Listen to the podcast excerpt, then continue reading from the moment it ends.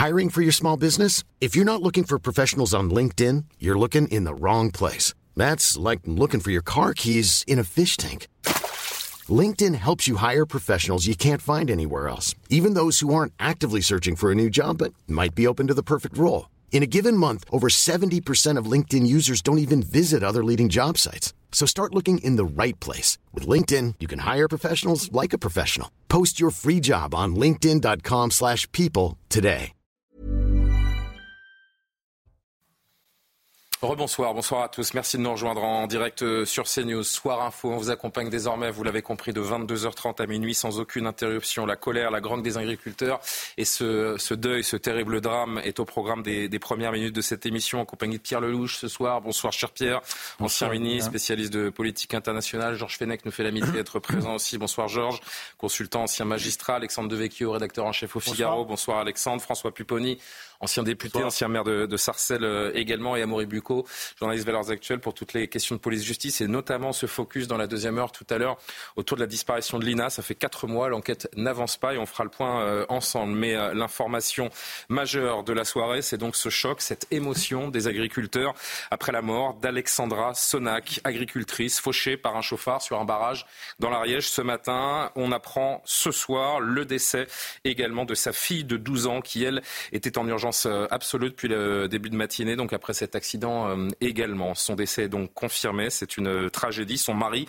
qui était à bord du véhicule également, a lui été grièvement blessé. Il est toujours dans un état critique. Sachez qu'une petite fille de 12 ans également, de 10 ans, pardonnez-moi, se retrouve ce soir donc sans sa maman et sa grande sœur désormais disparue. Le conducteur du véhicule, comme les deux autres passagers qui l'accompagnaient, était sous obligation de quitter le territoire français depuis fin 2023, mais inconnu des services de police. Récapitulatif de cette euh, terrible journée d'abord avec Audrey Berthaud et puis on ira à Carbone retrouver euh, Stéphane Bail qui nous attend euh, également, agriculteur qui mène cette lutte sociale et qui connaissait très très bien Alexandra et, et sa famille. À tout de suite monsieur.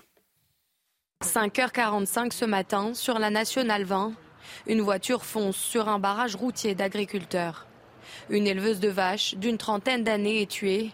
Son conjoint et leur fille de 14 ans sont blessés et transportés à l'hôpital. Les circonstances de l'accident sont encore floues.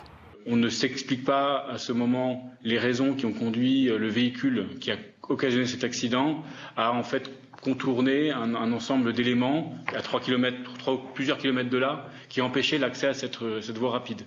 Euh, ce qui est sûr, c'est que cette, interdiction était bien matérialisée. Il y, avait des, plots, il y avait des signalisations, ils ont été contournés.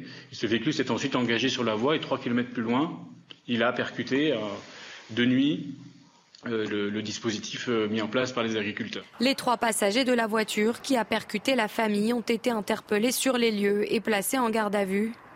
Tous, de nationalité arménienne, étaient sous le coup d'une OQTF, une obligation de quitter le territoire français. Ils avaient déposé une demande d'asile en France qui leur avait été refusée en 2022 puis avaient engagé des recours contre cette décision, mais avaient à nouveau été déboutés de leur demande. Ils n'étaient toutefois pas connus pour des troubles à l'ordre public et n'avaient pas de casier judiciaire. Direction Carbone en Haute-Garonne. Euh, Jérôme Bail, pardon, je vous ai prénommé Stéphane, je, me, je, vous présente mes excuses euh, avant le, avant le direct. Jérôme Bail qui est avec nous, vous êtes euh, l'un des, des, agriculteurs qui, qui menait notamment ces, ces, actions depuis plusieurs jours euh, maintenant. Avant de parler évidemment de, de cette gronde, euh, ce qui retient notre attention ce soir, c'est ce drame, cette, cette tragédie. Ce sont tous les agriculteurs qui, qui portent le deuil véritablement ce soir? Bien sûr, bien sûr. Euh, c'est on perd un membre de notre famille. Le but de notre combat au début, c'était c'était de, se battre pour arrêter ça, pour arrêter le suicide des agriculteurs, qu'il n'y ait plus de mal-être dans notre, dans notre profession, ou le moins possible, on va dire. Et aujourd'hui, c'est des personnes qui, qui ont ôté la vie d'une famille, qui ont décimé une famille, alors qu'ils n'avaient plus de raison d'être là et qu'ils ont contourné des barrages, comme vous le dites si bien. Et qui vont euh, gâcher la vie de toute une famille euh, et, de surtout euh, tout un terroir, tout une, un département, l'Ariège, parce qu'Alexandra était quelqu'un de, très impliqué dans son département, autant dans l'agriculture que dans d'autres passions comme la chasse. Et donc, c'est difficile, c'est difficile et difficilement acceptable. Jérôme, on la, on la sent, on la ressent et, vous nous la communiquez, cette, euh, cette émotion. Euh, évidemment, on va pas s'apesantir pour l'instant, en tout cas, sur, euh, sur cet accident et les causes, parce qu'il y a une enquête et, et c'est encore extrêmement flou. Moi, j'aimerais que vous me parliez d'Alexandra, de, de, sa fille. Je sais qu'au-delà de partager la, la, même profession, la même, la même passion, vous aviez des liens. Je ne sais pas à quel point vous étiez, vous étiez proche. Qu'est-ce que vous pouvez me dire sur, sur Alexandra, sur cette famille, sur son implication dans votre, dans votre communauté, dans cette, dans cette profession? Ben, Je ne peux pas dire que j'étais très proche d'Alexandra, mais on, était, on se connaissait. On se connaissait, il m'avait, avec Jean-Michel, il m'avait acheté un taureau et, euh, et donc on avait gardé contact et euh, on, se parlait souvent, on s'envoyait des messages euh, pour se donner des nouvelles, parler un peu de tout. Et oui, comme vous le dites, on avait une passion aussi commune, mais on est tous, vous savez, quand, quand vous êtes de la terre, on a tous des valeurs et, et on a tous la détermination, parce qu'autrement on ne ferait pas ce métier. Et Alexandra voulait défendre, défendre ce métier. La preuve, elle était avec son mari et, sa fille hier soir, euh, jusqu'à très tard ce matin. Et euh, ça prouvait ben, qu'elle était très déterminée, très passionnée. Et, que malheureusement, maintenant, elle n'est plus là. Ce sont... Et elles sont plus là. Bien sûr. Ce sont deux énormes coups de massue que, les agriculteurs reçoivent aujourd'hui, avec ce matin cet accident, euh, la mort d'Alexandra, et puis ce soir, un nouveau coup euh, donné et une terrible nouvelle qui est cette, euh, cette petite fille de, 12 ans qui décède.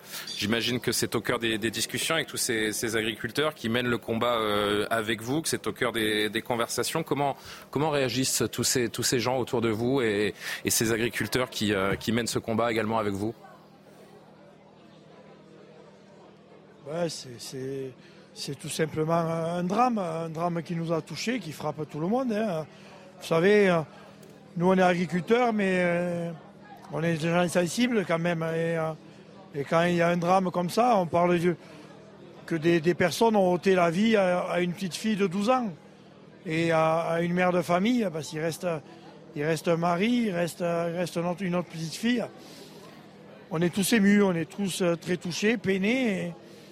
Cet après-midi, j'ai été me recueillir avec eux, avec euh, deux autres amis à moi, euh, du blocage de carbone. On est parti là-bas se recueillir avec eux et, je culpabilisais un peu. Je l'ai dit sur un télé ce matin parce que c'est, quand même moi qui ai, qui dit aux gens qu'il fallait se révolter et, il arrive ça.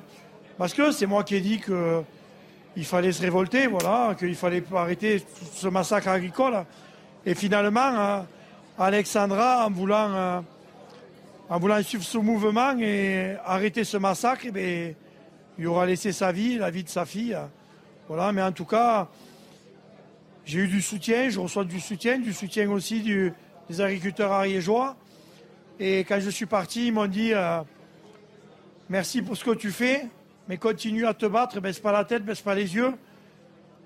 Et fais-le aussi pour, euh, pour Alexandra, puisque la petite n'était pas encore décédée. Et maintenant, on va le faire encore plus pour Alexandra et, et pour sa petite fille, euh, parce que, comme je le dis, euh, à 12 ans et à 36 ans, la vie ne peut pas s'arrêter comme ça. Bien sûr.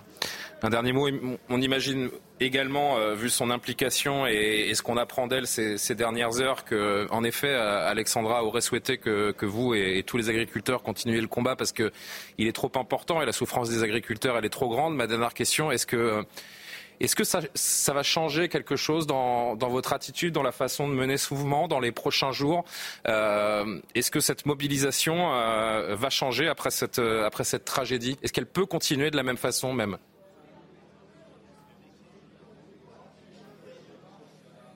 Mais on va continuer parce que je pense qu'on a d'amour propre. Et si aujourd'hui on n'est pas capable de se battre en mémoire d'Alexandra, eh on n'aurait jamais lancé ce mouvement. Aujourd'hui, on a un devoir, c'est de faire entendre notre voix, d'amener notre combat au bout et trouver des solutions pour le monde agricole. Et euh, je sais que d'en haut, il n'y aura pas une maintenant, mais il y aura deux étoiles qui nous suivra, qui suivra ce combat.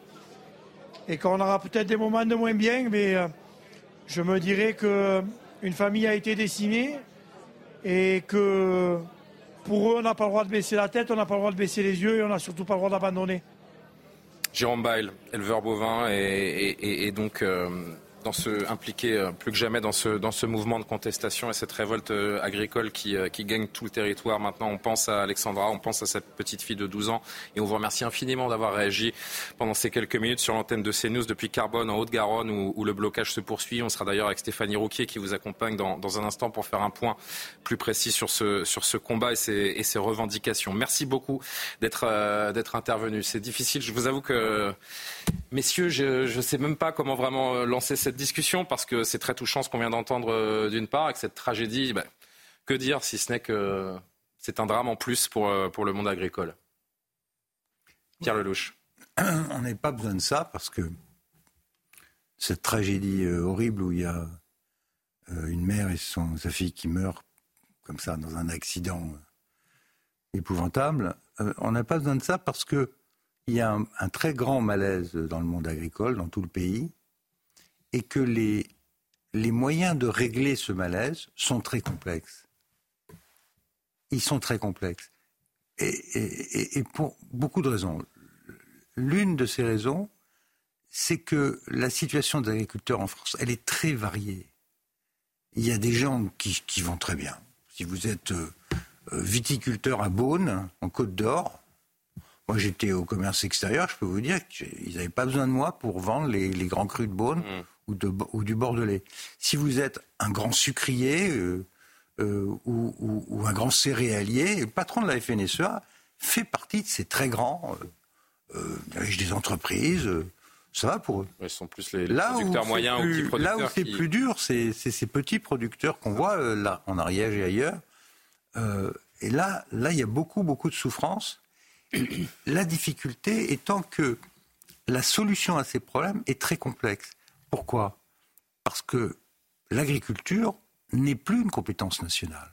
C'est ça. On a le seul domaine, et là c'est l'ancien ministre d'Europe qui vous parle, le seul endroit où vous avez une politique fédéralisée, c'est l'agriculture. Donc il y a un budget qui est voté pour 5 ans, qui est de l'ordre en gros de 55 milliards par an.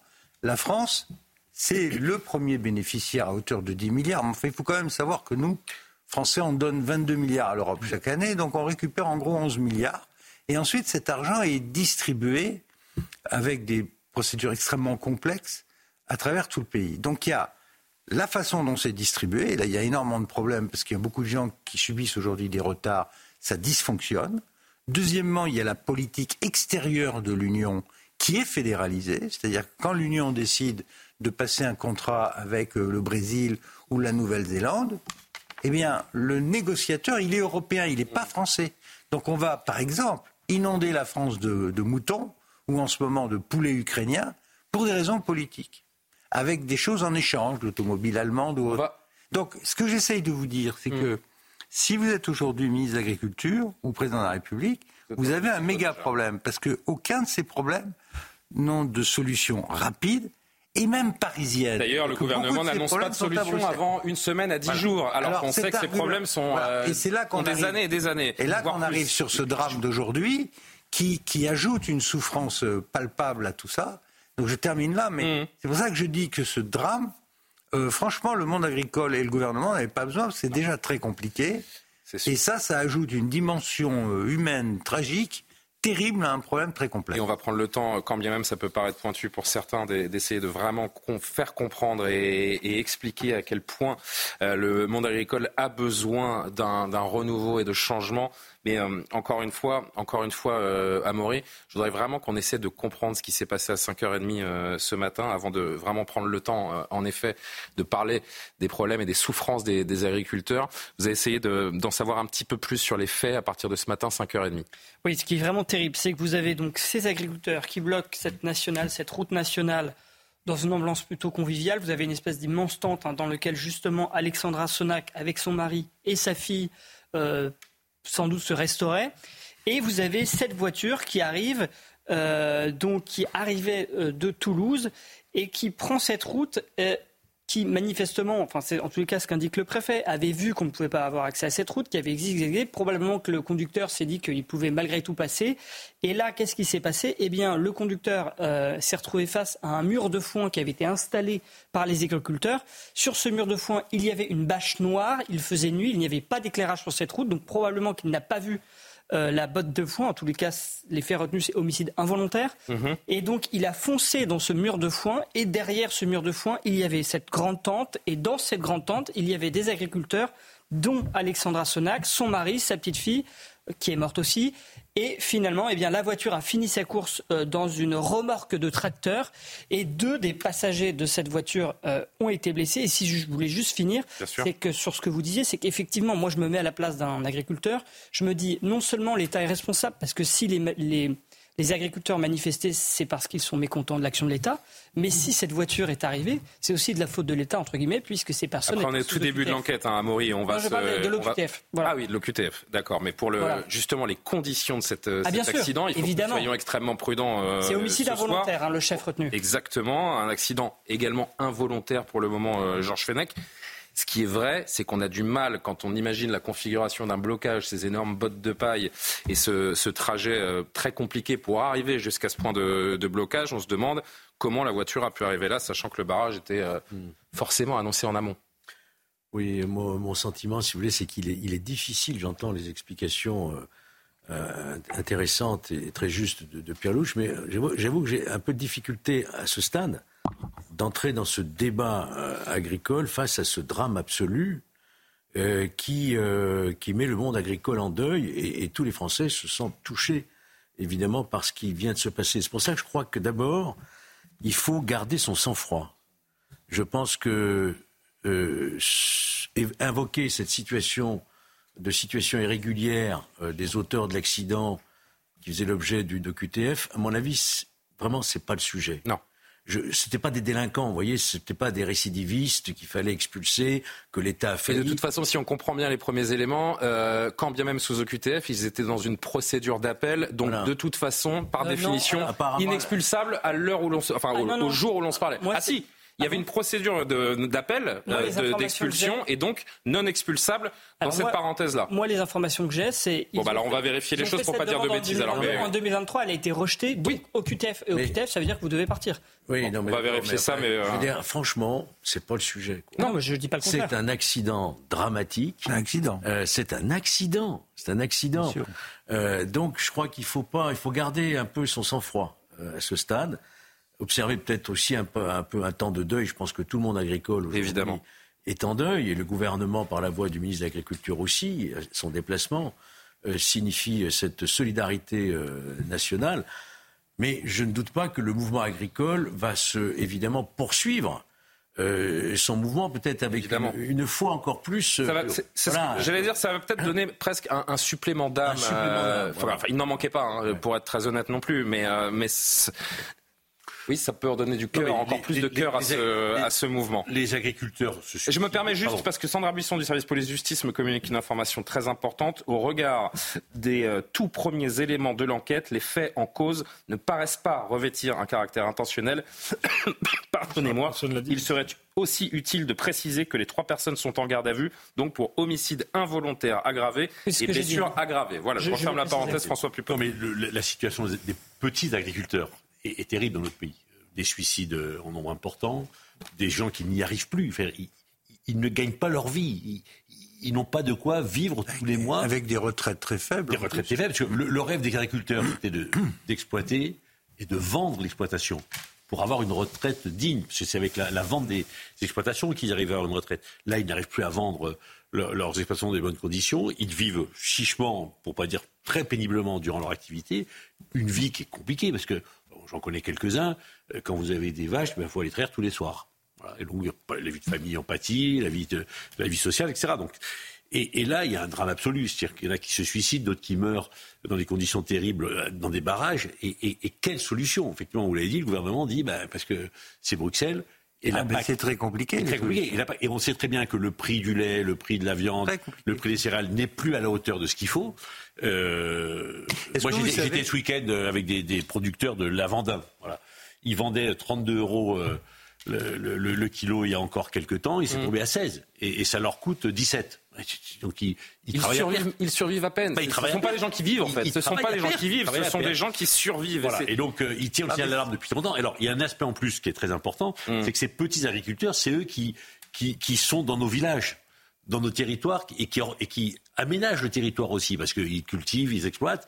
Et s'ils disparaissent, et ils disparaissent de plus en plus, oui, mais malheureusement... c'est toute une partie du territoire qui est à l'abandon. Tiens, je voudrais juste me permettre d'avancer et, euh, et, donner la parole à un moment à, Alexandre euh, également. Je voudrais qu'on repasse par Carbone dans, en Haute-Garonne, où Stéphanie Rouquier est avec nous pour, euh, pour CNews, avec ce point de, ce point de, de blocage des agriculteurs. La colère s'étend, hein, Stéphanie, on l'a bien compris. Le gouvernement qui tente d'apaiser le mécontentement, et on entendra notamment le Premier ministre et le ministre de l'Agriculture dans, dans un instant.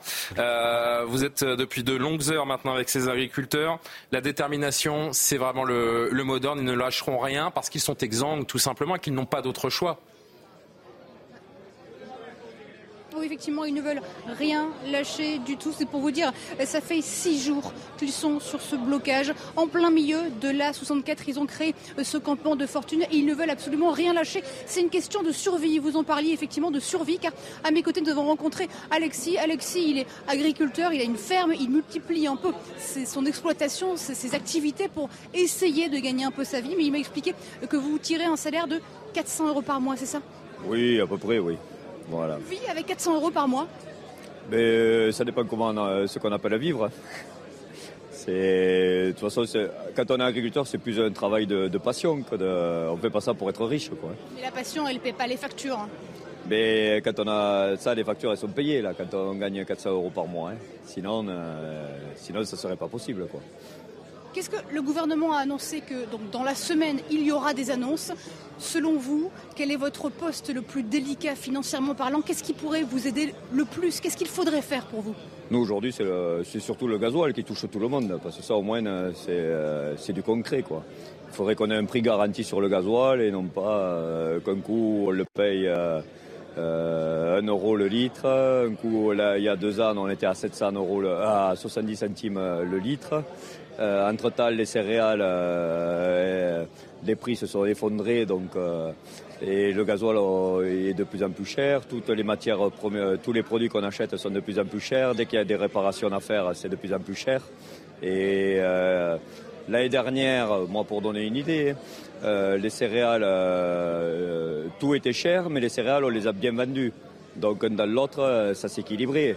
Cette année, euh, on a tout acheté cher et on a vendu les céréales rien du tout. Donc forcément, c'est compliqué. quoi vous disiez peut-être une annonce, première annonce du gouvernement, peut-être sur le gazole non routier, parce que ce que vous m'expliquez, c'est le point commun qui relie tous les agriculteurs, c'est ça? Oui, c'est ça, parce qu'après, il y en a qui vont revendiquer pour l'eau, mais tout le monde n'arrose pas, donc euh, ça touche pas forcément tout le monde. C'est pas pour autant qu'il faut rien faire là-dessus. Hein, moi, euh, après, les éleveurs euh, aussi, je les comprends, mais tout le monde n'est pas forcément éleveur.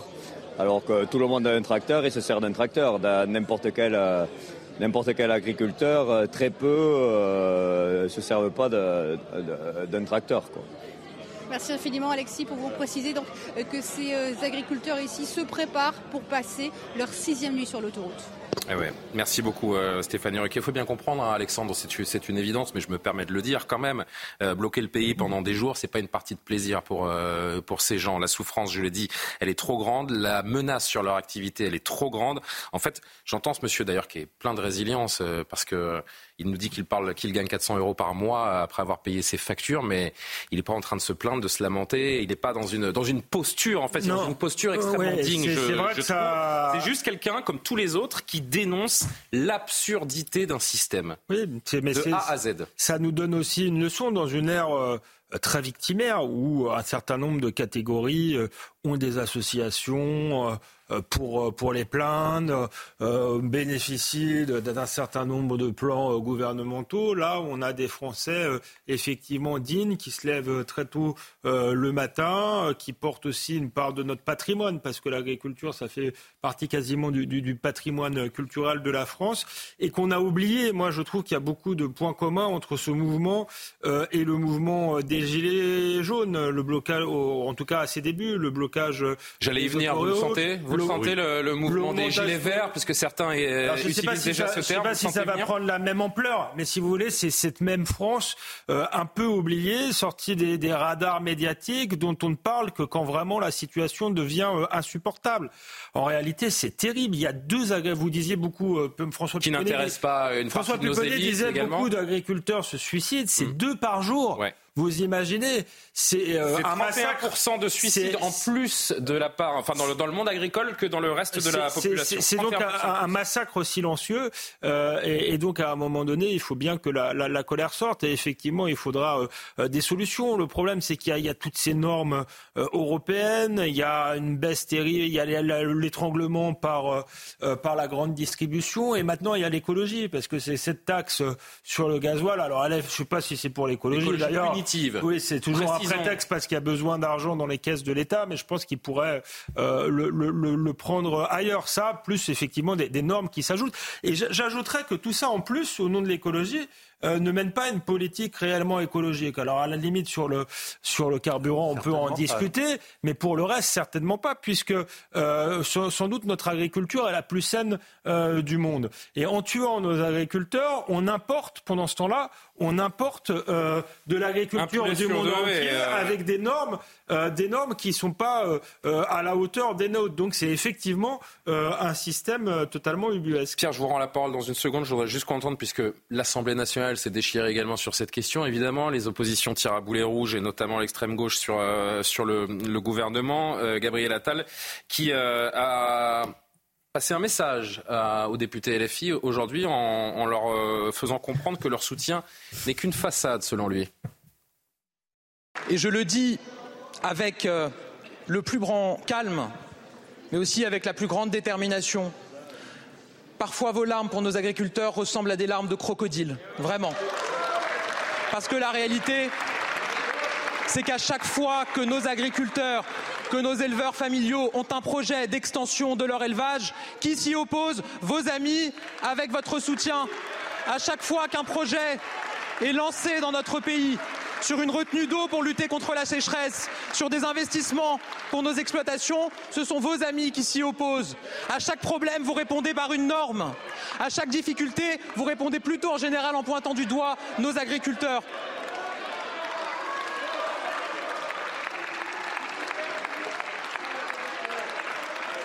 Je le dis avec le plus grand calme.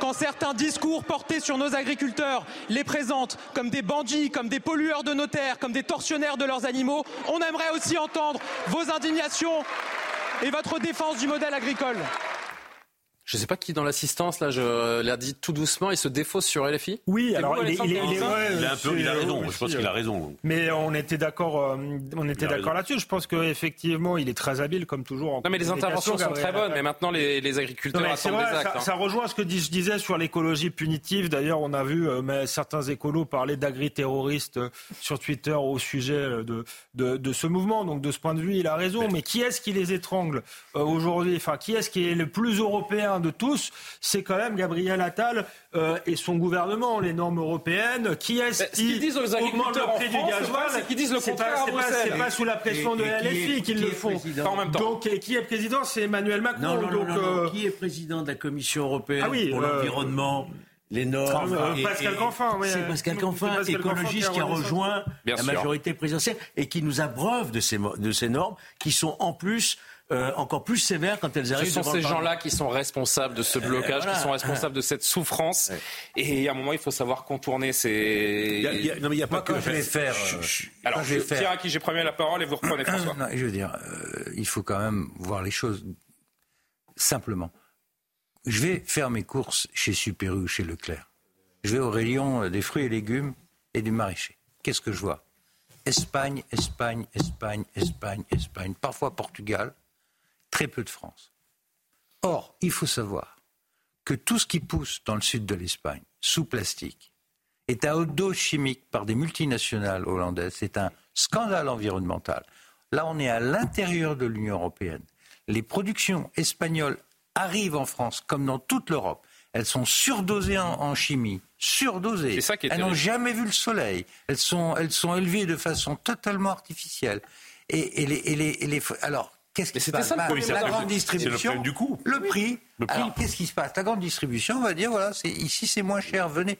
Mais, mais qui est-ce qui paye à l'arrivée? Ben, Ce sont ces, pauvres paysans, qui, petits paysans qui faisaient des produits de qualité, qui les font plus. Et qui est-ce qui gagne de l'argent en l'agriculture française? Ce sont les coopératives et les grandes, les grandes les prix, c'est ça, c'est ça malheureusement qui fait que les gens se suicident. François, je vous enchaîner tout de suite. Je voudrais juste, parce qu'il y en a beaucoup, beaucoup d'éléments à, à faire entendre. François, si vous le permettez, je, voudrais juste qu'on entende l'un des membres de la Confédération paysanne qui était reçu après les syndicats hier, la FNSEA et les jeunes agriculteurs. C'était la Confédération paysanne ce soir. Écoutez cette intervention après la rencontre avec le Premier ministre. Et vous prenez la suite. Cette politique basée sur les aides, on voit bien où c'est que ça a amené l'agriculture. Je prendrai un exemple qui est un peu macabre, mais je dirais que les, aides soutiennent l'agriculteur comme la corde soutient le pendu. La souveraineté alimentaire, ça commence par notre pays, bien sûr, au niveau de, l'Union européenne, mais ce n'est pas dans le cadre des, des, échanges internationaux avec la liberté totale. On, on a vu où c'est que ça a amené l'agriculture, donc il y a des mesures fortes à prendre au niveau du Parlement européen. Ces gens-là, c'est pas des révolutionnaires. Hein. C'est juste des gens qui veulent être entendus, en fait. Ils veulent être respectés. Qui connaissent leur métier, leur passion et qui. L'Europe, c'est la PAC. D'accord. Mais sur les normes euh, la politique agricole urbaines et urbanistiques, c'est le Parlement français. Là, c'est pas l'Europe. Hein. Et toutes les lois qu'on a votées, qui, avec les lois montagne, les lois littorales, euh, euh, la no zéro artification, c'est quand, un ah, quand un agriculteur veut développer son activité ou construire une maison un peu digne de ce nom, à côté, on lui refuse. Enfin, on les entrave pas aussi. en zone agricole. Non mais, si, non mais, globalement, s'il est en loi montagne, en loi littorale... Le système est absurde et marche sur la tête. C'était le premier mot d'ordre du mouvement agricole. Et, et, on marche sur la tête avec les panneaux retournés. D'ailleurs, le sigle CNews, je le rappelle... depuis des années silencieusement. Pour, Là, ils sont passés à autre chose. Rendre hommage à ces hommes et ces femmes qui, qui souffrent. Euh, Maureen Vidal, le point sur l'actu, il est 23h On continue évidemment la discussion. À tout de suite.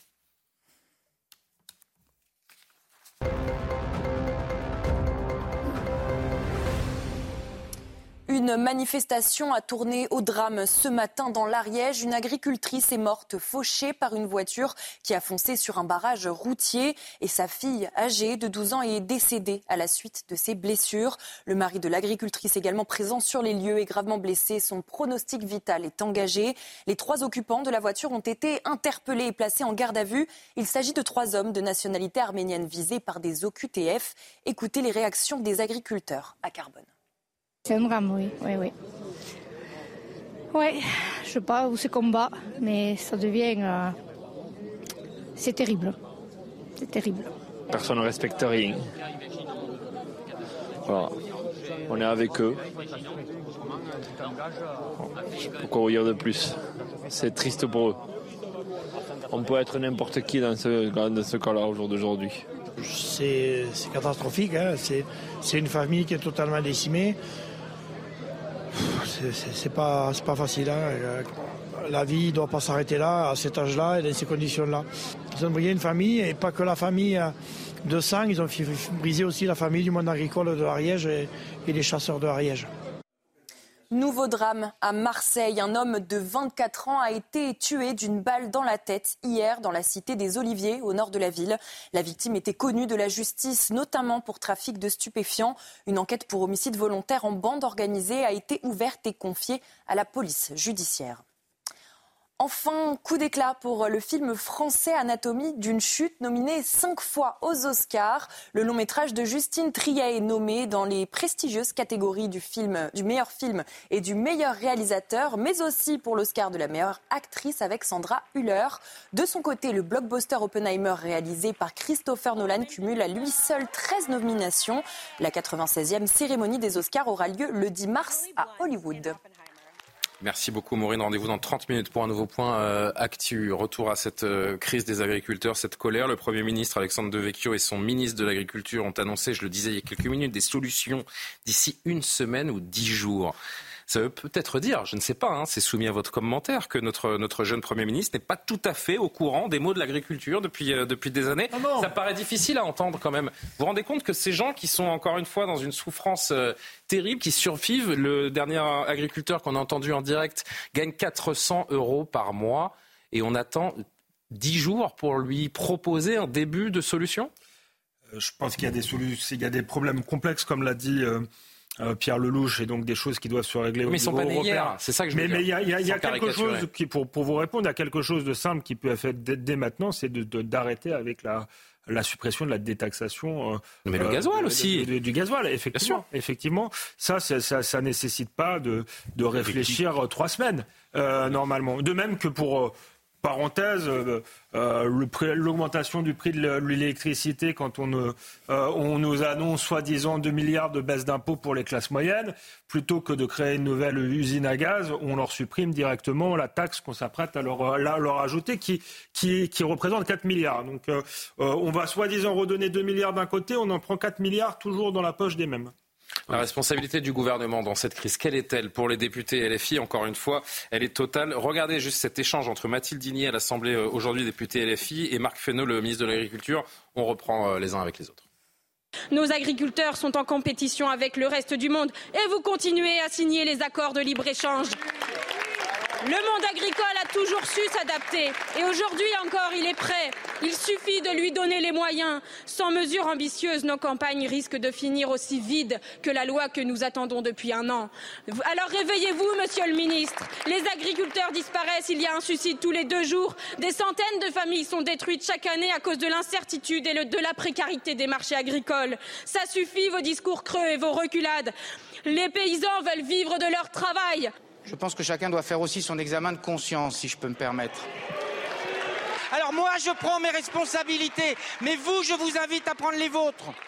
À prendre les vôtres pour qu'on trouve le juste prix et la rémunération. Et à prendre les vôtres pour qu'enfin on leur dise qu'on leur fait confiance et qu'on va les accompagner dans les transitions, pas qu'on va les braquer et pas qu'on va leur caler un modèle qui n'existe, que dans des utopies qui, qui n'existent nulle part sur la Terre. Allez sur le terrain, écoutez-les. Écoutez-les. La colère qui s'exprime, la colère qui s'exprime, c'est une colère d'un sentiment de relégation, de mépris et de déclassement. Et c'est ça contre lequel il faut lutter. Bon là, Fesneau, il n'a pas, pas répondu à ce que disait cette députée. Euh, la députée lui dit pourquoi est-ce que vous signez ce genre d'accord de libre-échange? Moi, quand j'étais au commerce extérieur, je l'ai bloqué. J'ai essayé de le bloquer. Sauf que c'est négocié par qui? Par l'Europe. On a deux trucs fédéralisés en Europe. Vous avez l'agriculture et le commerce extérieur. C'est-à-dire que, comment ça se passe? Il faut que le gouvernement soit ans, Pierre, nous sommes d'accord. C'est soit Bruxelles, soit les agriculteurs. Mais ça ne peut pas être les deux en même temps. C'est que les gouvernements sont lâches. Quand vous avez une congrégation de gouvernements qui sont en, général pas d'accord sur tout, donc ils échangent des bouts. Je te donne un bout d'espace, tu me donnes un bout d'agriculture, je te donne un, un bout d'automobile. C'est comment que ça C'est comme ça que ça se passe. À l'arrivée, vous avez un commissaire européen qui va passer un accord de libre-échange avec un pays qui peut avoir des effets absolument ravageurs sur notre agriculture. Donc moi, quand je disais on signe pas avec Mercosur, qu'est-ce qui s'est passé quand on a été banané aux élections?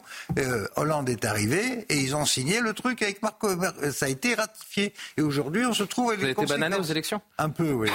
un peu. Quand Nicolas Sarkozy, faut parler français, quand Monsieur Nicolas Sarkozy, mon ancien patron, a été battu au présidentiel. Bon, maintenant, on a un nouvel, un nouvel accord avec la Nouvelle-Zélande où on va importer des quantités astronomiques de, moutons qui vont tuer les, éleveurs en France. Et vous avez une considération géopolitique. Ils se sont dit, tous les chefs d'État, dans leur sagesse, qu'il fallait aller aider l'Ukraine. Qu'est-ce qu'on a fait avec l'Ukraine? Eh ben, on a levé les droits de douane. L'Ukraine n'est pas dans l'Union européenne, mais tout rentre gratos. Et qu'est-ce qui se passe en Ukraine? Vous avez des fermes qui font 10 000 hectares.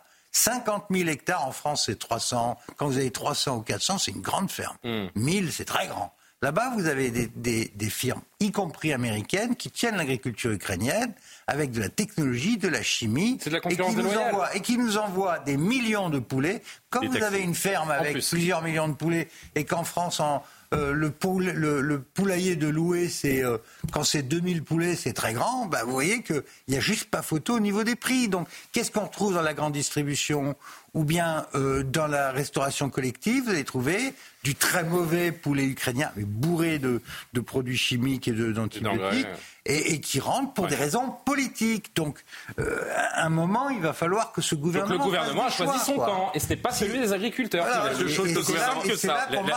La seule chose que le gouvernement peut faire, c'est les taxations sur euh, le gazole en particulier.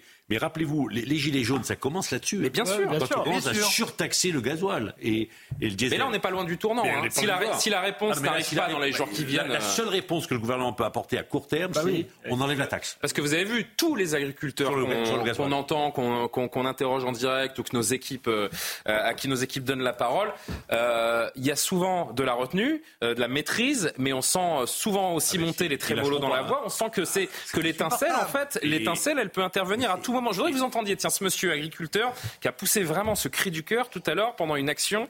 Euh, C'était devant la préfecture d'Agen. Écoutez-le. Là, c'est la représentation des tripes et des sangs du paysan, des, agriculteurs, des paysans. Ça représente ça, c'est un symbole fort. Eh, on y laissera nos tripes et nos sangs s'il faut, mais on va se défendre. On, va arrêter de crever comme ça la, bouche ouverte. On va se défendre jusqu'au bout. Et s'il faut laisser nos tripes et nos sangs, c'est un symbole ça. C'est ce qu'on vou- on voulait. On veut montrer à l'État jusqu'à où on est capable. Je ne sais pas ce qu'ils attendent. Il y a eu cette pauvre collègue agricultrice qui, qui est décédée, je ne sais pas ce qu'ils attendent. Là, il faut des réponses fortes. C'est des mesures directes qu'il nous faut là. Ah, Ce soir, il nous faut des réponses. On ne- Là, ça- là c'est plus possible. Ce n'est plus possible. Ils vont pas attendre une semaine, Non, ils ne vont pas attendre dix jours. L'État, François Pupponi, doit être interventionniste, doit être il est plus. Non, mais là, interventionniste. il est obligé parce que la crise va, va continuer. En, en plus, avec malheureusement avec ce drame. Vous avez entendu cette, cette, euh, cette idée d'exception agricole comme il y a une exception culturelle dans notre pays C'est ça qu'il faudrait faire C'est une réalité. Mais, enfin, notre Sauf pays est l'a en train demandé. Notre pays est en train d'être bouleversé au niveau aménagement du territoire, présence des agriculteurs dans, dans les zones rurales les plus éloignées. On est en train de changer de monde. Soit on accepte de dire, on, on- enfin, on accepte cela et on dit bah c'est comme ça, et ben tant pis. Soit on dit on va essayer de, de lutter contre ça. Mais ça va être très compliqué parce que c'est pas la On l'a France. qui a- jamais demandé. Il y a des pays comme le Danemark qui ont demandé des exceptions. Oui, mais nous non. Non. attend Donc maintenant, le gouvernement, Parce il a un voulait léger plus de ce- problème. on voulait plus de ce modèle. Comment il casse le système On était sur des modèles métropolitains où les zones rurales étaient, Et ces gens-là, étaient pas les priorités. s'ils ne peuvent pas vivre décemment de leur travail, rien ne changera. Ah Et la transition écologique, vous attendrez euh, bien longtemps avant que les agriculteurs décident d'y participer. J'ai entendu, ça je ne savais pas aujourd'hui, et euh, beaucoup d'agriculteurs l'ont répété euh, sur les, les différents papiers ou, les, ou sur l'antenne de CNews. Vous savez que vous avez beaucoup d'agriculteurs qui travaillent en dehors de leur exploitation Bien sûr. pour combler les fins de mois, qui ont des, des boulots dans tout autre Ou- euh, ou domaine. conjoint Imaginez ce qu'est une journée déjà sur une exploitation. Alors si en plus il faut avoir un autre job pour payer ses factures et pour pouvoir vivre avec un minimum de dignité, Georges, vous vouliez intervenir Simplement, de grâce, arrêtons aussi, enfin une certaine idéologie, arrêtons de considérer les agriculteurs comme des délinquants. Vous savez, Vous dites ça à Sandrine Rousseau? J'écoutais, euh, j'écoutais J'ai fait Ouais, conférence de presse d'Olivier Marlex aujourd'hui. Il rappelait avec, à juste titre que les contrôles qui sont faits par les agents publics, l'administration, ils y vont armés. Ils y vont armés dans les, dans les fermes. sûr. Et L'agence ils, de l'eau dressent des procès-verbaux délictuels, tribunal correctionnel. Y compris la- Souvenez-vous, il y a quelques années, il y a un agriculteur qui a pété un plomb et qui a tué deux inspecteurs du travail. Il a été condamné à 30 ans, il est mort en prison. Georges, certains détestent Ils cette France rurale et l'image qu'elle renvoie. Rappelez-vous Sainte-Oline. hein. Cette France de Crépole, les- il y en a qui la détestent. Non mais rappelez-vous. Sainte-Oline. Il y a une idéologie derrière. Sainte-Oline, c'est des agriculteurs qui essayent de faire des retenues d'eau pour pouvoir vivre. bien sûr. Qui les a mis en cause dans les conditions qu'on connaît euh, Les écologistes ben, ont les écologistes. freiné l'expansion de notre parc nucléaire. On en paye les conséquences au niveau de l'énergie aujourd'hui. aussi. Et maintenant, ils veulent tuer la- l'agriculture. Ce sont Madame Rousseau et, tous- et tous ses Voilà. amis qui ont euh, engendré, engendré ce 27 climat et la situation dans laquelle nous sommes et cette pression faite Ah sur bah, les ils, ont, ils agriculteurs. ont accru le climat, mais, mais encore une fois, les normes européennes, c'est pas Madame Rousseau. Euh, Dieu sait si j'aime pas Madame Rousseau. Et J'ai dit si- ses amis. Hein. Et si elle ajoute. euh, oui, mais ils n'ont pas été au gouvernement, pardon. Euh, c'est des gouvernements de droite, de gauche et maintenant du centre, souvent d'ailleurs de centre-droit, de centre-gauche. Aujourd'hui, ils sont réunis, qui ont euh, mené ces politiques-là. Donc, euh, loin de moi l'idée de défendre Madame Rousseau, et c'est vrai que les écolos en rajoutent. Euh, mais mais le, le- le problème là, euh, voilà, la, la mort de l'agriculture, elle date pas euh, d'aujourd'hui. Je crois qu'ils sont plus que 500 000. Et d'ailleurs, c'est aussi pour ça qu'ils ont du mal euh, à, à se faire en- à entendre parce qu'ils sont en train de, de crever. Et c'est la même chose qu'avec la désindustrialisation. On a quand même eu, euh, pardonnez-moi, des technocrates, des dirigeants, une élite qui a décidé qu'il fallait plus d'usines dans ce pays. Donc on est un pays qui produit plus rien, soit aussi bien sur le plan industriel et maintenant sur le plan Mais oui. agricole. Alors que moi j'ai appris à l'école que labourage et pâturage étaient les deux mamelles de la France. Il y a une révolution de logiciels, pour parler comme quelqu'un qui, que, que vous connaissez, euh, qu'il va falloir euh, aujourd'hui mettre en place et en affrontant fo- fortement Bruxelles, pas en obtenant des, des- des petites concessions Non, mais c'est vrai que- par-ci par-là. C'est vrai que les contrôles, c'est un vrai sujet. hein. Il y a le problème des contrôles par l'administration. Bien sûr. Le problème de l'attitude des banques. Il n'accompagne plus les petits agriculteurs. Et donc, Que les gros. Ça Que les gros, les gros. que les gros. Donc c'est un choix du Les gros avec les coopératives. Mais, et par contre, le contrôle tatillon, c'est une revendication historique en disant mais Et on est obligé d'en arriver là pour se faire entendre. Mais, mais euh, justement, et- Julien, moi, ce que je voulais dire, c'est que si on voit le temps, enfin la, la durée des manifestations de- des Gilets jaunes, ça va durer quand même très longtemps. Là, le danger d'un point de vue ordre public, c'est que si ça s'éternise cette crise-là, il y a les JO, les Jeux Olympiques qui arrivent, les, les forces de l'ordre qui sont extrêmement mobilisées plutôt sur les grandes villes avec les touristes, etc. Ça va être un, un bazar pas possible en France. Et Non, ça, mais- Et puis il y, le a le salon- il y gouvernement. a- il y a le salon de l'agriculture déjà dans un mois. Et je pense En que le président de la République attend courage. impatiemment que son gouvernement apporte une euh, réponse parce que les agriculteurs promettent de chahuter le président de la République si la situation n'est pas réglée d'ici euh, d'ici un mois et ce, et ce salon de l'agriculture. Est-ce que également dans ce contexte, parce que c'est là aussi une petite voix que l'on que l'on entend, il faut demander un peu plus d'efforts aux Français. Il faut demander aux Français de s'engager dans ce de ce conflit social parce que bah, les agriculteurs nous représentent, sont euh, comme vous l'avez rappelé, euh, les deux mamelles de la France, euh, Alexandre Devecchio, est-ce que euh, on doit se dire, bah oui, il faut ceux qui le peuvent, en tout cas, doivent payer leurs dire. produits plus chers, aider nos agriculteurs en leur permettant d'avoir un salaire décent, en acceptant de, de mettre euh, ce- ces, ces quelques euros en plus, ces quelques euros en plus dans les produits que nous achetons. La question stratégique qui est devant le président de la République, c'est de savoir si on reste dans cette épure de la PAC, Mm. où on récupère une dizaine de milliards par an, euh, mais en même temps, le- système est vérolé. C'est-à-dire qu'il y a une distribution d'aide, mais ça donne une agriculture dont les petits disparaissent. Qui est-ce qui se sort Les grosses exploitations et les coopératives derrière, qui sont des organismes financiers en réalité. Donc on a on est devant un phénomène de financiarisation de l'agriculture. Le drame de la France, je vais résumer en deux mots. Allez-y. Elle désindustrialise son industrie, elle est en train d'industrialiser l'agriculture. Ceux qui sont en train de crever, ce sont les, les- les gens qu'on a vus en Ariège, qui eux sont trop petits, Qui ont des petites qui, exploitations. ne- C'est qui reçoivent de ça. très peu de choses de Bruxelles et qui par contre reçoivent toutes les normes. Les politiques. Alors même que ce sont eux, les petits, qui défendent l'environnement, pas les très grosses exploitations. Un dernier mot sur à sujet de l'agriculture, parce que là encore, il y, a un, mo- il y a un jour important. Et vous nous direz, Pierre, peut-être un, un petit éclairage dans un instant, parce qu'on va partir pour Bruxelles, où un plan vert, un Green Deal, doit être voté euh, Voilà. euh, demain. Mathieu Devez est, est sur place. Euh, merci Mathieu d'être en direct avec nous. En quelques mots, en quoi ça consiste Qu'est-ce qui va se passer demain Et en quoi ça peut influer pour, y- pour les agriculteurs ici en France la suite de ce conflit social? Bruxelles, tes agriculteurs crèvent. Voici le slogan, cher Julien, qui sera scandé demain par de nombreux agriculteurs présents ici, juste devant le Parlement européen de Bruxelles. Une mobilisation à l'origine de la coordination rurale. Alors la coordination rurale, il s'agit d'un syndicat agricole français qui a d'ailleurs été reçu ce soir par le Premier ministre Gabriel Attal. Et à l'issue de cette réunion, la présidente de la coordination rurale a tout simplement évoqué une, crise dramatique et ces suicides des agriculteurs et cette détresse, cette détresse financière qui touche, selon elle, 40% des exploitations. Alors pour exprimer leur mécontentement, de nombreux agriculteurs viendront ici demain pour rencontrer des eurodéputés face aux contraintes toujours plus élevées. Vous en avez parlé de cette réglementation européenne et à des revenus de plus en plus bas. Le monde agricole se dit bout. Selon les agriculteurs, écoutez bien, le risque est bien tout simplement l'effondrement de la politique agricole française mais également européenne. Il est donc temps d'agir. Le gouvernement et l'Europe sont prévenus. Il n'y aura pas d'arrêt des blocages tant qu'il n'y aura pas tout simplement de réponse concrète. Mathieu Devez, merci beaucoup avec Sacha Robin à, Bruxelles. Pierre, pour qu'on comprenne bien, qu'on conclue et, et qu'en quelques mots, euh, vraiment on résume et on vulgarise pour les gens qui nous regardent, ce qui se joue demain à, à Bruxelles, est-ce que c'est déterminant pour la suite? Clairement, c'est Bruxelles qui est pointé du doigt depuis le, le début de cette, de cette question. C'est le nœud du problème parce que le pouvoir, en fait, en France, n'a pas le pouvoir. C'est ça. Et, et- et là, j'ai vu qu'aujourd'hui, Fesneau, le ministre de l'Agriculture, de l'Agriculture, n'est pas allé à Bruxelles.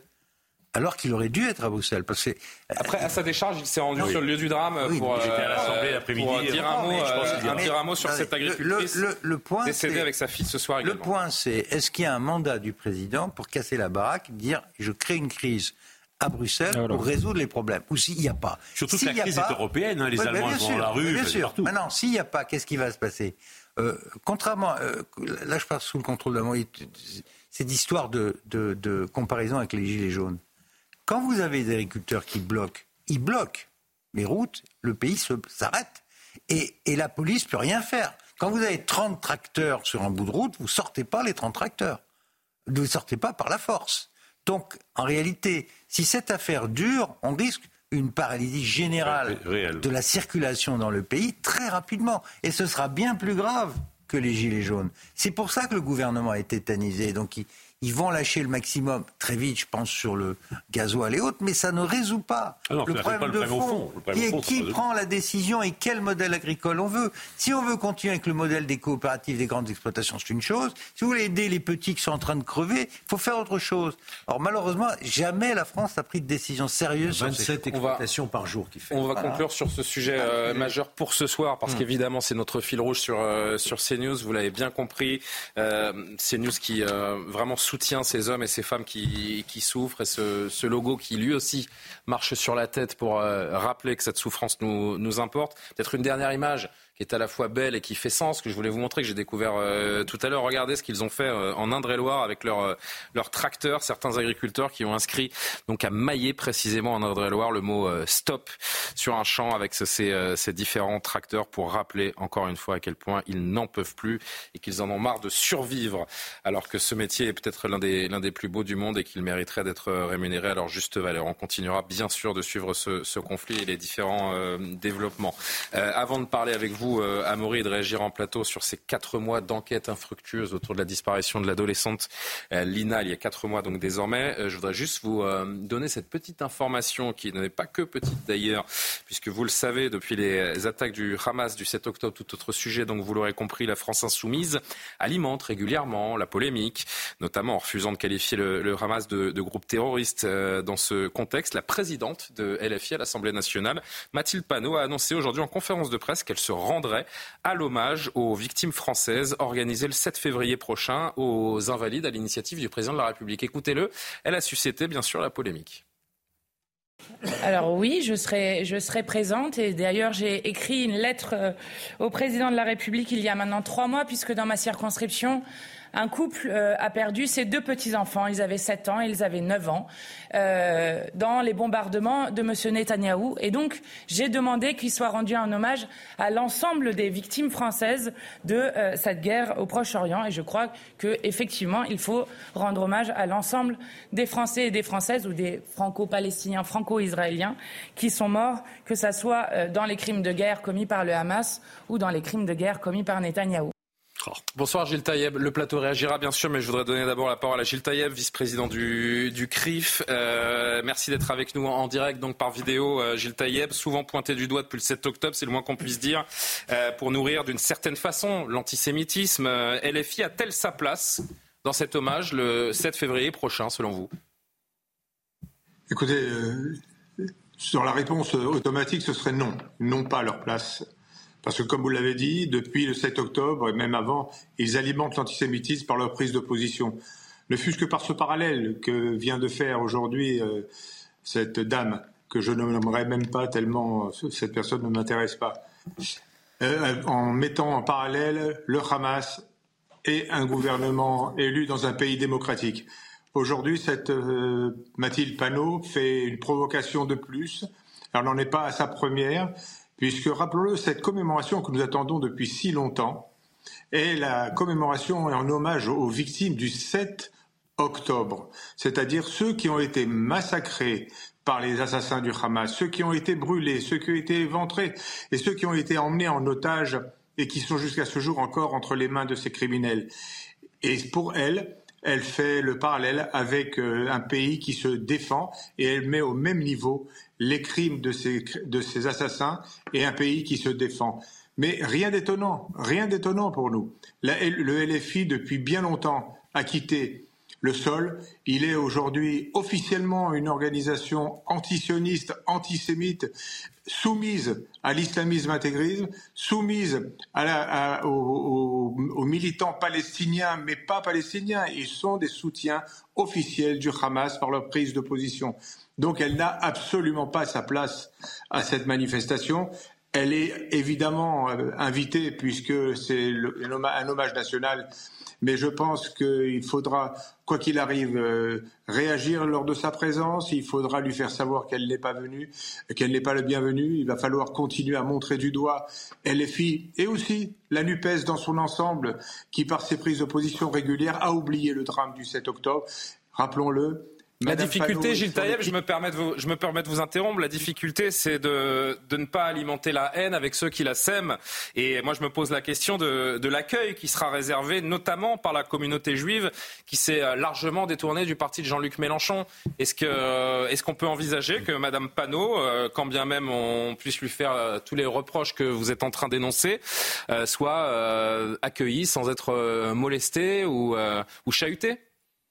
Savez, la paraît communauté difficile D'abord, la communauté juive est une communauté citoyenne respectueuse des lois, respectueuse de, notre République et de ses valeurs. Et donc, quand le président de la République invite la communauté juive et l'ensemble de ceux qui se, se mobilisent autour de cet hommage aux victimes, il n'est pas question pour nous de nous transformer en des énergumènes comme c'est Mathilde Panot et, et autres, et ces LFI qui sont, comme je le répète, sans cesse des LFI. Leur provocation est permanente. Leur provocation fait qu'en sorte que partout où ils sont et partout où ils seront, ils seront montrés du doigt, on leur rappellera, comme l'a fait le collectif, euh, nous, nous, continuerons, un, un, ils rappellent sans cesse que le Hamas remercie LFI, remercie les insoumis pour leur soumission. Mais nous sommes des citoyens, nous allons respecter ce moment d'hommage, mais rien ne nous empêchera à tout moment d'ouvrir le, le, nos, nos, antennes, d'ouvrir nos, nos, sites internet et de rappeler qui sont ces gens auxquels il faut absolument pas donner plus d'écho que ce qu'ils font, parce que c'est une provocation. Elle désire aujourd'hui nous amener dans un terrain où nous serions amenés à parler de, du Hamas et de parler de Netanyahou. Nous ne parlerons pas du gouvernement israélien. Les Israéliens sont capables de le faire, eux, alors que les habitants de Gaza sont incapables de réagir face aux tyrans du Hamas qui les a mis dans cette situation et pour lesquels, et en tout cas devant lesquels, il n'y a aucun soulèvement populaire dans ce pays. Merci beaucoup, Gilles Taïeb. C'est très clair euh, d'être intervenu sur, euh, sur l'antenne de CNews. Euh, force est de constater que j'ai envie de préciser une partie des responsables de LFI s'est placée du mauvais côté de l'histoire parce que certains Alexis Corbière, Raquel Garrido, oui, notamment, ont, ont, utilisé ce mot de terrorisme, mais, non pas, non oui, pas caché. Les que... responsables, Mathilde Panot, Jean-Luc oui, Mélenchon, mais Éric je me permets juste de ne pas mettre tout le monde dans le même panier, mais, euh, mais, mais en effet, alors, oui, Monsieur Taïeb, vous n'êtes pas d'accord? Vous n'êtes pas d'accord, pardon si, si, juste, juste une réaction. Euh, euh, mis à part Alexis Corbière, essayons d'en trouver d'autres. Non, non, mais je, je, je, une grande voilà. partie des responsables LFI s'est placée du mauvais côté de l'histoire, à le, commencer par le leader des responsables Jean-Luc Mélenchon, bien sûr. Nous sommes 100 fois d'accord. Euh, toute, toute, cette équipe, toutes ces bandes, ils ont choisi leur camp, ils sont du côté du Hamas, ils sont du Totalement. côté des criminels. Ce sont des antisémites, je le dis et je le répète. Eh bien, écoutez, euh, le message est, est, passé. Et merci encore d'être intervenu, euh, Gilles Taïeb. Vous êtes le bienvenu euh, quand vous le souhaitez, bien sûr, cool. sur l'antenne de, de CNews. Un tour de table, Georges Fenech. Oui, cool. Je sais que cette annonce de Mathilde Panot vous a également a éveillé en vous un sentiment. Lequel est-il? Bon, Écoutez, une, une, une cérémonie en, en, mémoire des victimes du terrorisme. Moi, j'ai déjà assisté, parce qu'il y en a une, chaque année, c'est le 11 mars. On rend hommage. Comment ça se passe? Vous avez, outre le, le, discours soit du président de la République, aux invalides, soit du, du Premier ministre, on énumère et on appelle les noms, un par un, de toutes ces victimes qu'on qu honore. Et vous avez des discours des familles. Donc il va y avoir une énumération des 41, 41 victimes c'est tout, point barre. Madame Baltil Panot ne va pas imposer sa cérémonie. Elle n'a aucun mot, aucun droit à, à, à, détourner cette cérémonie de son objectif, Georges. qui est de rendre, victime aux 40, rendre hommage aux 41 victimes du 7 octobre. Et on voit bien la manœuvre, elle est une usurpation, c'est une provocation de vouloir mettre sur un pied d'égalité ce qui s'est passé le 7 mars et la riposte israélienne avec certes des victimes innocentes mais collatérales mais qui ne sont pas visées par des actes de terrorisme, voyez-vous. Que donc, ce soit, il, il regardez là, bien. C'est très indécent comme, comme attitude. On a remis en texte qu vient, ce qu'elle dit donc dans cette conférence de presse. Moi, ce qui me, je trouve sérieux, que ce soit dans les crimes de guerre commis par le Hamas ou dans les crimes de guerre commis par Benjamin Netanyahu. En fait, elle ne peut pas s'en empêcher. Moi, quand j'entends l'information brute, Mathilde Panot va oui. le 7 février, je me dis, elle fait un pas en avant, elle, non, et puis derrière, il y a le sous-texte qui est insupportable. Dans son discours, elle est insupportable. C'est moi qui ai écrit au président de la République pour lui demander de faire une cérémonie pour les deux. Oui, mais bien sûr, mais Donc, grâce entendu, les victimes, j'y vais. Alors que ce n'est pas le cas. Elle, elle dira, c'est une elle pour les victimes totale. du Hamas. Bon, mais après on les connaît. Après, c'est très compliqué de l'empêcher d'être là, d'être présente. Le protocole pour les hommages nationaux sont très régulés, stricts. Euh, une présidente de groupe d'un groupe à l'Assemblée nationale a le droit d'y aller. Est-ce que c'est est -ce c'est de la provocation Non, non, mais personne ne pourra l'empêcher d'être là. Est-ce que vous estimez, Pierre Lelouch, que c'est de la provocation d'aller à ce rassemblement euh, pour Mathilde Panot? Vous devez dire qu'elle y va en tout cas? Oui, elle gagne sur les deux tableaux. Ah, vous trouvez on peut pas, mais bien sûr, on peut pas lui reprocher d'avoir boycotté, parce qu'au départ, c'était ça son problème. Bien sûr. Donc elle dit non, non, je elle manipule. Euh, Et là, elle retombe sur ses pattes. C'est ça. Avec l'électorat qu'elle souhaite, c'est-à-dire euh, la communauté musulmane infiltrée par les frères musulmans, en faisant cet euh, amalgame vraiment choquant et scandaleux. Quoi qu'on pense du déroulé de la guerre, et Dieu sait que je suis critique sur la façon dont Netanyahou mène cette guerre depuis le premier jour. Mais on ne peut pas mettre sur le même plan ce qui a été fait aux civils israéliens, et ensuite, comme l'a dit euh, Georges très justement, la, riposte. Euh, qui est très dure. Je rappelle. C'est ce qui, en fait, en, quelques lignes, elle a dit ce que. Un seul détail. J'aurais aimé qu'ils font depuis le 7 octobre, en fait. Rappelle, répète depuis aux, rappelle aux, Français mmh. Mmh. que sous la ville de, sous l'enclave de Gaza, où il y a 2 millions de personnes, Dessous, il y a une ville entière. Il y a une ville souterraine entière. Non, il y a une ville de ah, sous Gaza. 700 km, de, de, si, si, le Hamas voulait vraiment protéger sa population et les enfants qu'on voit mourir par milliers, mais le... on les met, on les protège. Le Hamas a refusé une trêve de deux mois aujourd'hui. Le Hamas a refusé une trêve demandée par Israël de deux mois aujourd'hui. Ce serait bien, euh, Alexandre Devecchio, que Mathilde Panot nous explique pourquoi les victimes d'un génocide, puisque c'est comme ça qu'elle en parle, refuse d'être arrêté, d'être bombardé, en fait. Hmm.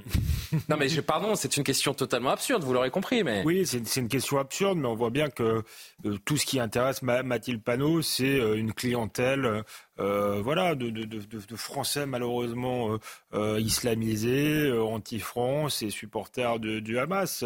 espérons qu'ils ne soient pas trop nombreux et que finalement elle-même fasse un, amalgame scandaleux entre la, la France des quartiers et une idéologie antisémite et islamiste. Parfois, malheureusement, ça se, ça se confond. Je suis un petit peu en retard. Le JT dans 30 secondes. Je voudrais juste vous rappeler quand même, parce que pour que, pour que vraiment on remette tout dans son contexte, que dans un récent entretien, il y a quelques semaines, Jean-Luc Mélenchon disait à propos des Juifs de France Je me sens abandonné par ceux que j'ai défendus toute ma vie. Jamais nous n'avons manqué à notre devoir, ni aux principes qui le fondent. Il estime donc ne pas avoir manqué à son bah, devoir envers la communauté juive. Moi, je l'ai vu. CQFD. Moi, je l'ai vu dans une manif où on criait mort aux Juifs sur les grands boulevards. Je l'ai vu. D'accord? 23h30, quasiment 31. Pardon pour les quelques secondes de retard. Une vie l'actualité.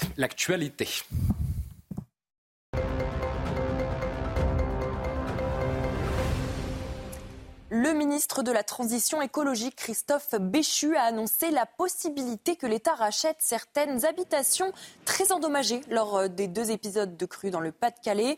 Les propriétaires éligibles pourront bénéficier d'un rachat automatique par l'État dans la limite de 240 000 euros. Un rachat amiable pourra aussi être sollicité par des propriétaires dont le logement a été moins endommagé.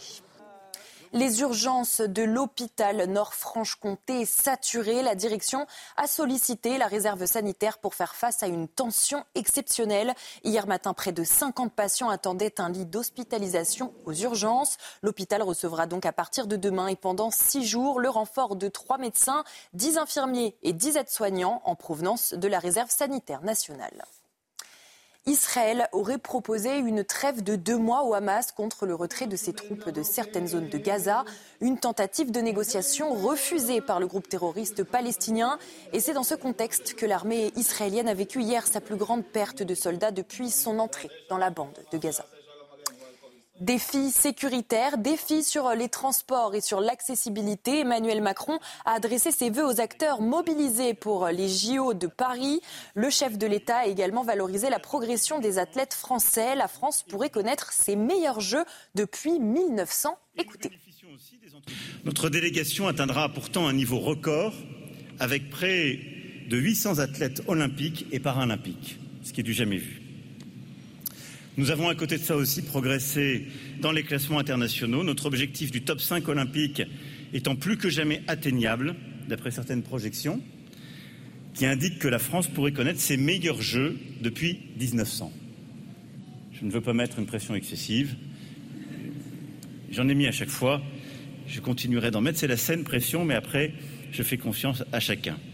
Merci beaucoup Maureen Vidal pour l'essentiel de l'actualité. On vous retrouve demain bien sûr dans, dans Soir Info. Ce 23 janvier, euh, cela fait quatre mois, quatre mois que la jeune Lina, 15 ans, a disparu en Alsace et la piste de cette fameuse Clio grise refait surface. L'adolescente était partie de chez elle, je le rappelle, à pied en septembre en direction de la gare de Saint-Blaise-la-Roche. Elle, semblait s'être, elle semble s'être évaporée sur un parcours de moins de 3 km. Les gendarmes ont lancé un nouvel appel à témoins ces derniers jours. L'occasion pour nous, cher Amaury Bucco, je me tourne vers vous de faire un point sur, euh, sur cette euh, enquête. Elle a disparu donc le 23 septembre. Ça fait quatre mois jour pour jour. Ça reste un mystère et on se dit.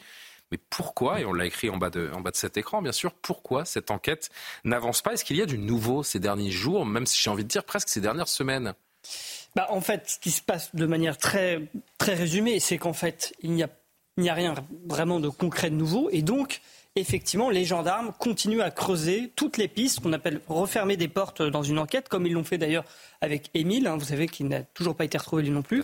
Et là, donc, la dernière, la dernière info, effectivement, c'est que sous les ordres d'un juge d'instruction du parquet de Strasbourg, eh bien, les gendarmes ont effectivement lancé un appel à un témoin. C'est une information qui nous vient de nos confrères de la dernière nouvelle euh, d'Alsace. L'appel à témoins a été lancé dans un périmètre très précis puisqu'il a été adressé aux parents euh, d'élèves du collège de la Broc. C'est l'établissement qu'a fréquenté l'INA jusqu'en juin 2023 et le but, eh bien, effectivement, c'est de relancer la piste dite de la Clio. Alors pourquoi on appelle cette piste comme ça? Eh bien, C'est que selon un témoin, euh, Lina aurait été vue à bord d'une Clio de couleur grise le mois de sa disparition. Alors cette piste, elle avait déjà été creusée au préalable.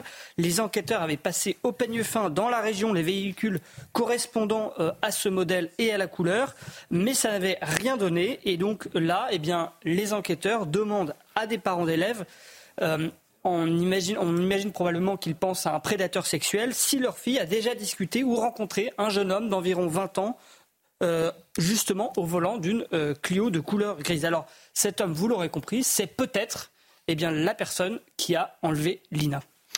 On a également appris euh, une autre information troublante.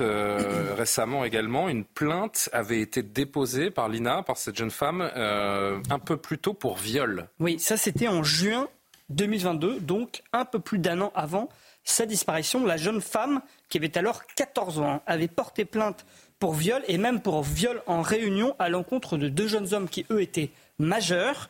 Alors, eux avaient reconnu, si vous voulez, le rapport sexuel, mais pas le viol, et l'affaire avait finalement été classée faute d'infraction caractérisée, c'est-à-dire qu'il n'y avait pas eu de preuves suffisantes. Cette piste avait donc été prise en compte un peu après sa disparition par les gendarmes. Ils l'avaient creusée, mais finalement, les gendarmes avaient estimé qu'il n'y avait pas de lien entre euh, cette plainte pour viol et la disparition euh, de Lina. Euh, mais eh bien, le parquet de Saverne indique que finalement, une nouvelle étude juridique a été effectuée de cette plainte. Alors, ça ne veut pas dire que le parquet estime qu'il y a un lien avec la disparition, mais probablement qu'il veut donner des suites judiciaires à cette plainte. Alors, on devrait d'ailleurs savoir prochainement quelle est la décision qui a été prise par le parquet. En tous les cas, plus le temps passe, euh, Julien, euh, plus cette disparition est inquiétante et probablement dramatique. C'est d'ailleurs pour ça qu'on ne parle plus de, disparition inquiétante, mais que c'est bien une information judiciaire qui a été ouverte pour enlèvement et séquestration non suivie d'une libération volontaire depuis plus de sept jours. C'est vrai qu'elle est. Merci beaucoup, Amaury. Elle est, elle est déconcertante, elle est troublante, cette affaire. Georges Fenech, je rappelle évidemment que vous êtes ancien magistrat instructeur. Qu'est-ce que ça vous inspire de quatre mois après? Oui, il y a des débuts de piste, cette, Clio, euh, enfin, ce que vient de nous rappeler euh, Amaury, mais ça n'avance pas. Ça n'avance pas. Nous sommes en France en 2024. Dans une affaire de cette gravité, qui reste un mystère, euh, il faut vraiment employer les moyens, peut-être le braquet supérieur. Je m'interroge, vous avez dit, Amaury, tout à l'heure, mm. que le, parquet, c'est ça, a lancé, ou la police a lancé un, un appel à témoins auprès d'un établissement scolaire, les enfants et les parents. Mais alors en fait, ils demandent aux parents d'interroger leur fille. Mais qu'est-ce que. quand, dans une affaire de cette gravité, on ne fait pas un appel à témoins, on y va et on les entend tous. Mais on met les moyens qu'il faut. Moi, je me rappelle dans l'affaire Dickinson, euh, c'était le juge vendredi qui avait passé tout le village euh, pour, détecter les ADN. Dans une affaire comme ça, on fait appel à, euh, venez nous dire, on entend tout le monde. Et éventuellement, on, met des, on place en garde à vue. Et on met des écoutes téléphoniques partout. Et comment vous expliquez qu'on ne passe pas à cette vitesse supérieure eh ben, Écoutez, je ne connais pas le dossier, donc je ne peux pas non plus trop en dire. Mais je veux pas me permettre de dire que c'est comme si on voulait pas résoudre Après, cette affaire, mais, non, mais euh, c'est ce que ça Mais peut, ce est- que ça peut inspirer aux La- gens la qui nous regardent et qui voient ça d'un peu loin. La téléphonie et les vidéosurveillances, c'est extrêmement long de tout passer au crible. Dans l'affaire Émile, ils en sont toujours quand même à essayer de savoir qui était exactement à tel endroit, etc. Et là, il c'est faut pareil. mettre les moyens. Ce sont des affaires exceptionnelles quand même. Euh, Pierre Lelouch. Un commentaire. C'est vrai que c'est insupportable pour les familles. On, on pense, et, on voit, et on voit le visage de cette, de cette jeune adolescente. On pense à Émile, on pense à Lina et, et d'autres cas. On se dit, mais comment c'est possible à notre époque de se volatiliser de cette, de cette façon? Après quatre mois, vous n'avez pas le moindre indice quand on sait à quel point se sont développées les techniques scientifiques et les surveillances et les vidéos et, et l'analyse des téléphones et, tout ce qui vient d'être évoqué par Georges. C'est les bras nous en Georges est tombent. bien plus compétent que moi. Euh, moi, je, je constate que euh, il y a eu le- ce petit garçon qui a dit qui s'est volatilisé. Ensuite, cette jeune fille. Euh, tout ça est quand même euh, perturbant. On se dit pourquoi ça traîne? On ne comprend pas. En plus, il s'agit en général de toutes petites communautés humaines, des petits villages. donc Tout le monde se connaît. Est-ce qu'il y a eu une garde Mais à vue justement, non, mais Est-ce la qu'il y a eu une garde à vue Une garde à vue sur les quatre mois là. Alors là, je peux pas vous dire comme ça. euh, Peut-être au début, Pas la réponse. euh, Bah, il y a eu, il y a quand même eu son petit ami qui à un moment été Non mais il y a eu des enquêtes de voisinage, des... mais Oui, est-ce qu'il y a eu évidemment. Mais, mais il y a eu d'abord des battues, etc. Non, mais la question moi, que je pose, c'est plutôt, c'est que si vous voulez, quand on ne trouve rien comme ça, on peut se dire probablement que c'est quelqu'un qui est passé par là un peu par hasard et qui s'en est pris à elle et que c'est pas un membre de son entourage parce qu'effectivement les membres Oui, d'entourage. mais dans ce cas-là, ce que vous nous racontez sur la Clio n'a aucun sens, puisqu'elle était censée être un peu Non, parce observée certains- depuis quelques certains jours. l'ont vu, certains Non, l'ont vu. Quelqu'un a vu une, un- a- a vu Ils l'ont vu une dans une fois Clio. Lina dans une Clio et donc on se dit Il y a c'est témoin peut-être- qui dit qu'elle voilà, souriait même. peut-être Elle, qu'elle voilà, elle souriait. Donc là, il, faut, il fallait au peigne fin, il faut auditionner tout le monde. Ben, c'est pour ça qu'ils ont donc ils Pas sont allés voir dans, le, pé- dans un périmètre de plusieurs kilomètres et c'est tout, toutes les Clio qui correspondaient à cette, euh, à cette Alexandre couleur. Devecchio qui, qui n'a pas réagi à cette affaire encore? Oui, moi c'est vrai que ça me ça m'impressionne parce qu'on a l'impression qu'on est dans une époque où les satellites peuvent voir la, la, la couleur de, de, de nos chaussettes, donc ça paraît euh, ça paraît étonnant. Euh, Est-ce que c'est un manque de moyens? Est-ce qu'il y a des, des- parfois la, la, fatalité humaine ou des, des grands criminels qui arrivent à, à cacher leurs crimes Et très honnêtement, je ne suis pas compétent. hein, euh, là- là-dessus, mais il y a quelque chose effectivement de, euh, de, de- de fascinant par rapport euh, euh, à, notre, à notre époque et aux moyens technologiques euh, qu'on est censé avoir. À l'échelle nationale, Georges, j'imagine que là, comme ça, sur la- sous la main, vous n'avez pas les statistiques, mais combien de, de cas de disparition qui ne trouvent pas d'issue chaque année Alors c'est compliqué, il y a à peu près 10 000 disparitions, je crois. 10 000, hein. Il y a beaucoup Oui, mais vous avez un très gros pourcentage Volontaires, de oui. Volontaires. Volontaires. volontaires. Il y en a un certain nombre qu'on. Là, on parle de mineurs. aussi. Mais des disparitions euh, criminelles de ce type-là, euh, il doit y en avoir quelques. Je ne sais pas, au fond, je ne sais pas, mais. Vous avez instruit ce type d'affaires dans votre carrière? Ça dépasse pas la centaine, je pense pas, quoi. Mais c'est déjà beaucoup, hein. Vous, la centaine. C'est déjà beaucoup, hein, des disparitions. Actuellement, vous avez par exemple un, un pôle qui a été ouvert à Nanterre, qui est récent, un pôle cold case, où des Affaires, cla- magistrats- affaires, euh, classées C'est ça, les cold c'est les affaires voilà, non résolues. saisis Non résolues. Uniquement, uniquement, il y a à peu près, je crois, 200 dossiers qui leur ont été attribués, d'affaires qui vieillissent et dont on n'a aucun 200 élément. dossiers, attendez, mais pour combien d'enquêteurs Les 200 dossiers? Ah non, mais il y a des, il y a des juges spécialisés, des parquetiers spécialisés qui travaillent avec des enquêteurs spécialisés, avec toutes les techniques, notamment modernes, d'investigation, qui reprennent le dossier à zéro, voyez-vous. Mais là, c'est pas une affaire de cold case, ça. hein. C'est une affaire qui a cold case, c'est des Ça années. pourrait le devenir. Mais... Mais, ça pourrait le devenir si ça continue comme ça. Donc Mais les Émile, c'est pareil. criminelles, euh, malheureusement, il y en a, il y en a, il y en a plusieurs dizaines par an en tout cas. Et en effet, que- euh, Amaury, Émile, c'est pareil. Oui, Émile, c'est pareil. Mais ce qui est terrible, voilà, c'est que malgré tout. Émile, qui est ce petit garçon de 4 ans, hein, qui lui aussi a disparu. Je crois que c'était il y a 4 mois aussi environ. euh, Non, c'était un peu plus que 4 mois pour Émile. C'était avant l'été. ouais, c'était avant l'été dans, les l'été, c'est un montagnes. peu plus long. un peu plus longtemps. malgré toutes les nouvelles technologies et, et de la vidéoprotection qui se développe partout dans le pays, Enfin, il y a des caméras partout, globalement. On n'arrive pas. à- Ouais, pas forcément. Émile, c'était le 8 dans juillet, le mais milieu rural Les, maintenant, les caméras, c'est quand même à l'initiative souvent des maires et Oui. c'est quand même dans les Ah villes. euh, Oui, mais les, préfectures en mettent aussi dans les carrefours. Enfin, en, en fait, il y a un vrai maillage de, de, de, de réseaux, Pas- de pas- caméras un peu partout. Par an. Oui, euh, Georges, On Si, si, n'a jamais compris dans les retrouvé le corps de l'épouse de Jubilard. On n'a jamais retrouvé euh, le corps, par exemple. Euh, mais on a un suspect. De Oui, mais au moins dans l'affaire Jubilard, j'ai envie de vous dire, il y, a un suspect. Mais quelqu'un qui est. Euh... Mouzin, la pauvre. Estelle Mouzin. Estelle Mouzin, on n'a jamais retrouvé son corps. Mais on sait que c'est Michel Fourniret qui a, qui a assassiné cette, jeune fille, puisque ça a été avoué par Monique Olivier. C'est perturbant qu'on se heurte comme ça à un obstacle qui empêche de découvrir la vérité. Et pour les familles, imaginez pour les Mais c'est même pas un bah obstacle, c'est rien, c'est ça qui est. Et puis surtout dans un pays. Pour les jeunes filles, ensuite pour les familles. Je pense d'abord en premier lieu, évidemment, à la famille qui, qui, vit des jours euh, et qui vit une insupportable attente. Mais euh, pour les Français aussi, c'est une disparition inquiétante. C'est dans un pays qui est choqué par des drames réguliers. C'est un contexte anxiogène qui se...